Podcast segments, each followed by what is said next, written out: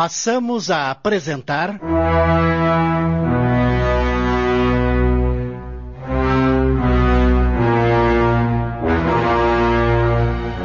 Amor e Vingança, obra de Betty Freitas, ditada pelo espírito Luiz E. Brancar. Adaptação de Sidney Carbone.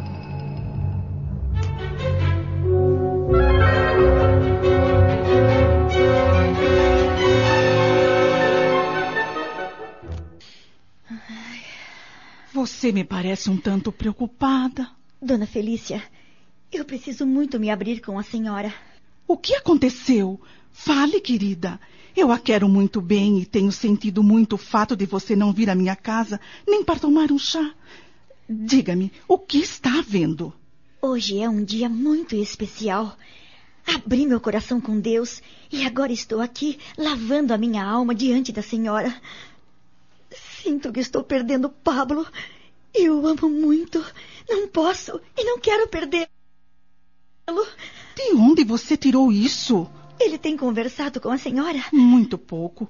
Confidenciou-me uma ocasião que estava triste por você se recusar a sair com ele. Fui infantil.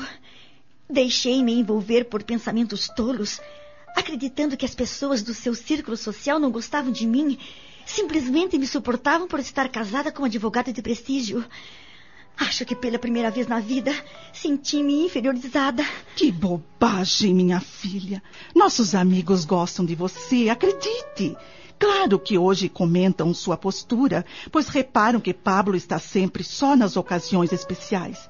Mas meu filho é muito discreto e justifica dizendo que você é uma excelente mãe, extremamente preocupada, zelosa com o filho e que não gosta de deixá-lo com a babá.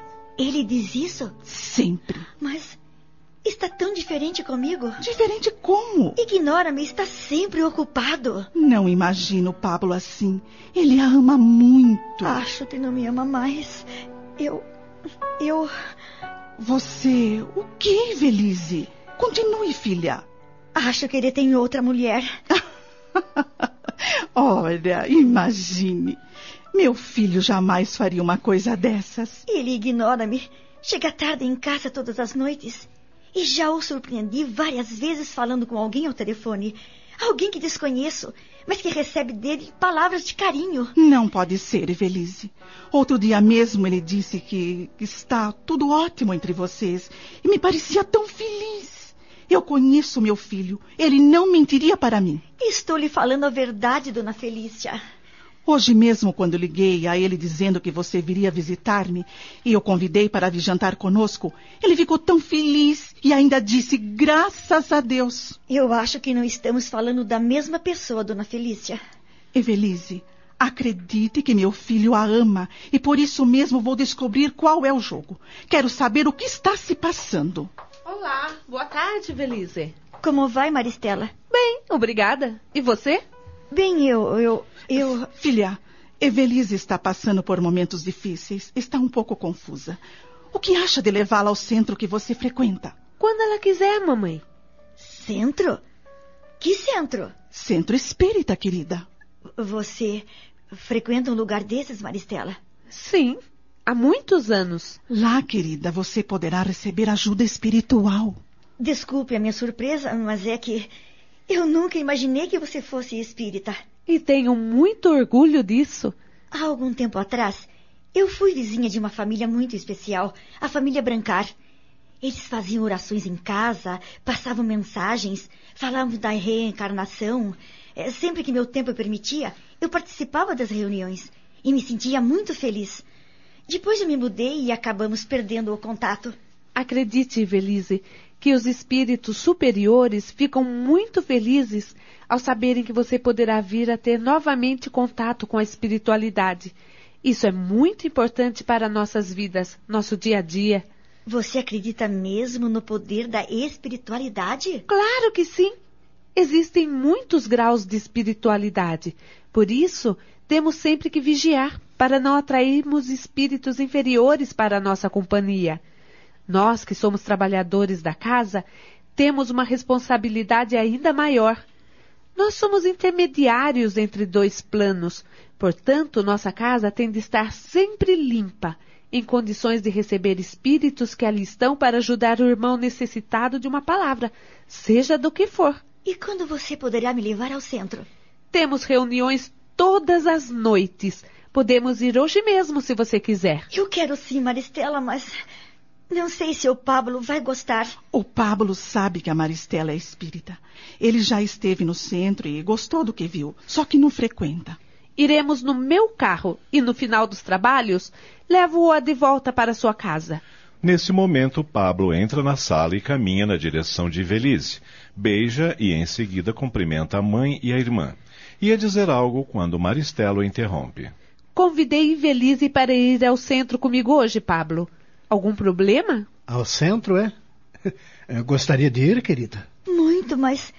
E o nosso filho? Ah, Não se preocupe, eu cuido dele. No término dos trabalhos, eu a levo para casa. Pablo olha para Ivelise e lhe sorri delicadamente. Ela percebe em seus olhos um brilho diferente, sente um desejo ardente de beijá-lo. O que estaria acontecendo? Ivelise não percebe, mas Maristela sente a presença de espíritos superiores felizes por estarem cumprindo a sua missão, que era manter viva a chama daquele amor.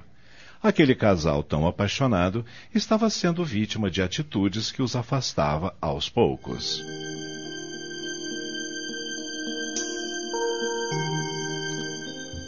Nádia e Luísa chegam em casa ansiosas para saberem como está Mércia. Ela ficou um pouco no quarto. Depois desceu e trancou-se na biblioteca. Deve estar lendo. Não perguntou por nós? Não. Então não vamos incomodá-la. E como foi lá no centro? Nádia começa a contar ao sobrinho o que ouvira do médium quando, subitamente, É a mamãe. Ah, meu Deus, o que terá acontecido? Os três saem correndo em direção à biblioteca. Ao abrirem a porta, encontram-na no meio da sala como louca, com um jornal nas mãos. Pelo chão, livros, revistas e objetos de arte, tudo espalhado desordenadamente. Essa infeliz destruiu minha vida, minha família, e agora está casada e feliz. Não! Eu não aceito! Isso eu não aceito! Nádia retira o jornal das mãos da cunhada e vê estampada na primeira página a fotografia de Ivelise e Pablo. Embaixo, em letras destacadas, a notícia de que eles estavam se casando naquele dia. Maldita! Maldita! Mamãe, pare com isso, por favor. Mas como esse jornal veio parar nas mãos da mamãe? É a mulher com quem papai teve um caso. Mulherzinha à toa! Vagabunda! Eu vou matá-la! Irei atrás dela, nem que seja no inferno! Mércia, pare com isso, pelo amor de Deus. Me soltem! Me soltem, seus infelizes! Luiz e Nádia erguem os braços para o alto e pedem o auxílio de espíritos superiores. Minutos depois, Mércia desfalece.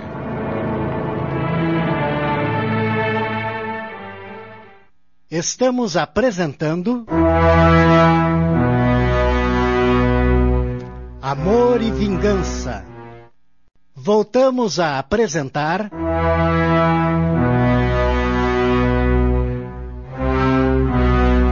Amor e Vingança. Adaptação de Sidney Carbone.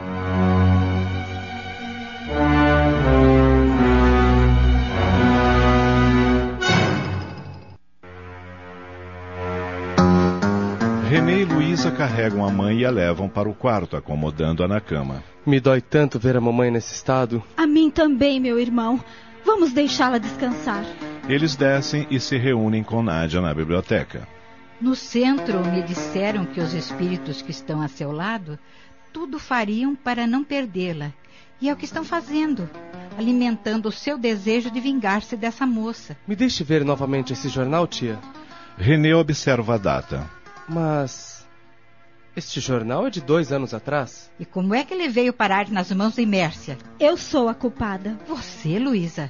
Eu vi esse jornal exposto numa banca no dia do casamento de Evelise. Por curiosidade, comprei-o e o trouxe para casa. Pensei em mostrar à mamãe com a intenção de que ela desistisse de sua vingança. Mas pensei melhor e achei que talvez isso aguçasse ainda mais o seu ódio. Então escondi-o entre os livros. Você devia ter comentado com a gente. É, devia sim. Desculpem. Amanhã eu vou queimar esse jornal. Eu só fico imaginando como a Mércia acordará amanhã, meu Deus.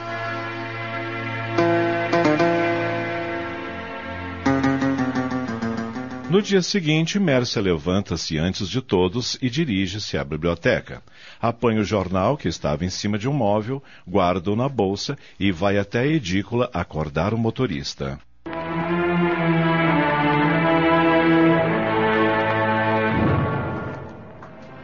Com o jornal na mão, Mércia entra na casa de Marion aos berros. Sou incompetente! Para que estou lhe pagando? Dona Mércia, Você me prometeu que seus espíritos fariam de tudo para que essa mulher sofresse na pele o que eu passei. E é essa notícia que eu recebo? Que se casou com um homem de prestígio? Com certeza já deve até ter filhos.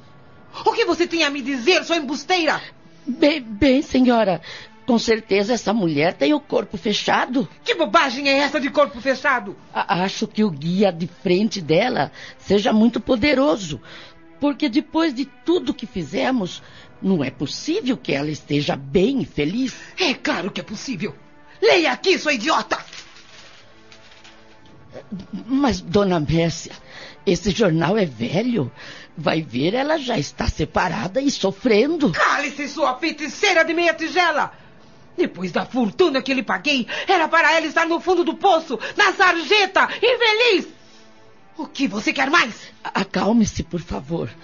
Ainda hoje vou fazer um trabalho forte, pesado e logo isso mudará. Eu espero que sim. Pois caso contrário, você não gostará de me ver com muito ódio e insatisfeita. Mércia sai dali e vai direto ao cemitério colocar flores no túmulo de Locardia. E mais uma vez, Eu me vingarei daquela desgraçada. Eu juro. Ao chegar em casa, Nádia e os sobrinhos percebem que a Mércia, vingativa e amarga, está de volta. Sem dirigir a palavra a ninguém, sobe para o quarto, imaginando uma forma mais concreta de conseguir definitivamente a vingança almejada.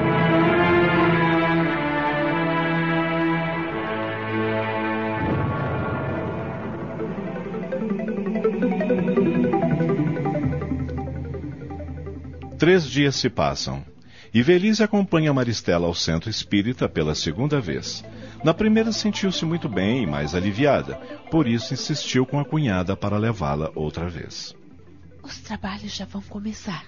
A responsável pela abertura da reunião faz uma prece pedindo a orientação do plano maior, que Deus se fizesse presente, que Jesus Cristo abrisse os corações de cada um, para que todos pudessem compreender as mensagens da noite e assim saíssem dali fortalecidos. E Velise ouve atentamente a mensagem e pensa no quanto está afastada de Deus nos últimos tempos e pede perdão pela forma como vem agindo, pelos pensamentos inferiores, quando acredita que Pablo a está traindo. Pede ainda que todos os espíritos superiores a iluminem e sente-se leve, como há muito não acontecia. Ela não vê, mas ao seu lado entidades a auxiliam.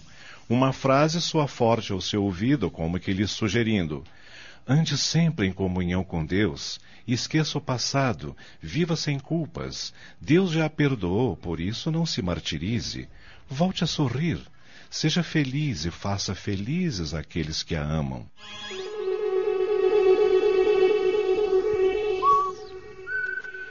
Um senhor de baixa estatura, cabelos brancos e um sorriso doce, a chama para a sala de passes. Ao entrar, sente um ambiente calmo. Uma luz azul energiza o local onde pessoas sentadas formam um círculo. Ela senta-se no centro e uma jovem levanta-se para lhe dar o passe. Passando as mãos à volta de todo o seu corpo, sem chegar a tocá-lo, dá maior ênfase aos centros de força. Ao chegar ao centro de força cardíaco, comenta. Quanta dúvida e sofrimento inúteis, irmã. Não deixe que isso tome conta de você. Seu marido a ama tanto quanto você a ele. Mas esse estado de felicidade plena depende única e exclusivamente de você. Seja alegre, cheia de vida, amorosa. Não permita que pensamentos tristes ou confusos façam parte do seu dia a dia. Não deixe que o passado impeça de ser feliz. O perdão é uma das maiores dádivas que Deus nos deu. Muitos nos ferem por ignorância, por serem prisioneiros do imediatismo. Cegas de orgulho, existem pessoas que, em nome de uma suposta justiça que não lhes cabe, cometem atrocidades. Seja forte, superior. Perdoe a fraqueza daqueles que insistem em machucar o próximo. Existe uma lei natural que tem por nome ação e reação. Quem planta, colhe. Você, irmã, no passado, plantou o desentendimento em um lar. Consequentemente, causou muita dor a uma família. Nem todos os membros dessa família conseguem perdoá-la. Uma alimenta até hoje sentimentos de vingança. Por isso, cabe a você mesma orar por essa pessoa, para que ela se liberte desse sentimento inferior. E automaticamente, as energias negativas que acompanham não posso mais interferir na sua vida. Perdoa e vigie sempre. E não se esqueça, haja o que houver em sua vida, mantenha seu coração limpo de quaisquer ressentimentos. Só assim seus irmãos desencarnados superiores poderão ajudá-la. Que Deus abençoe, agora e sempre.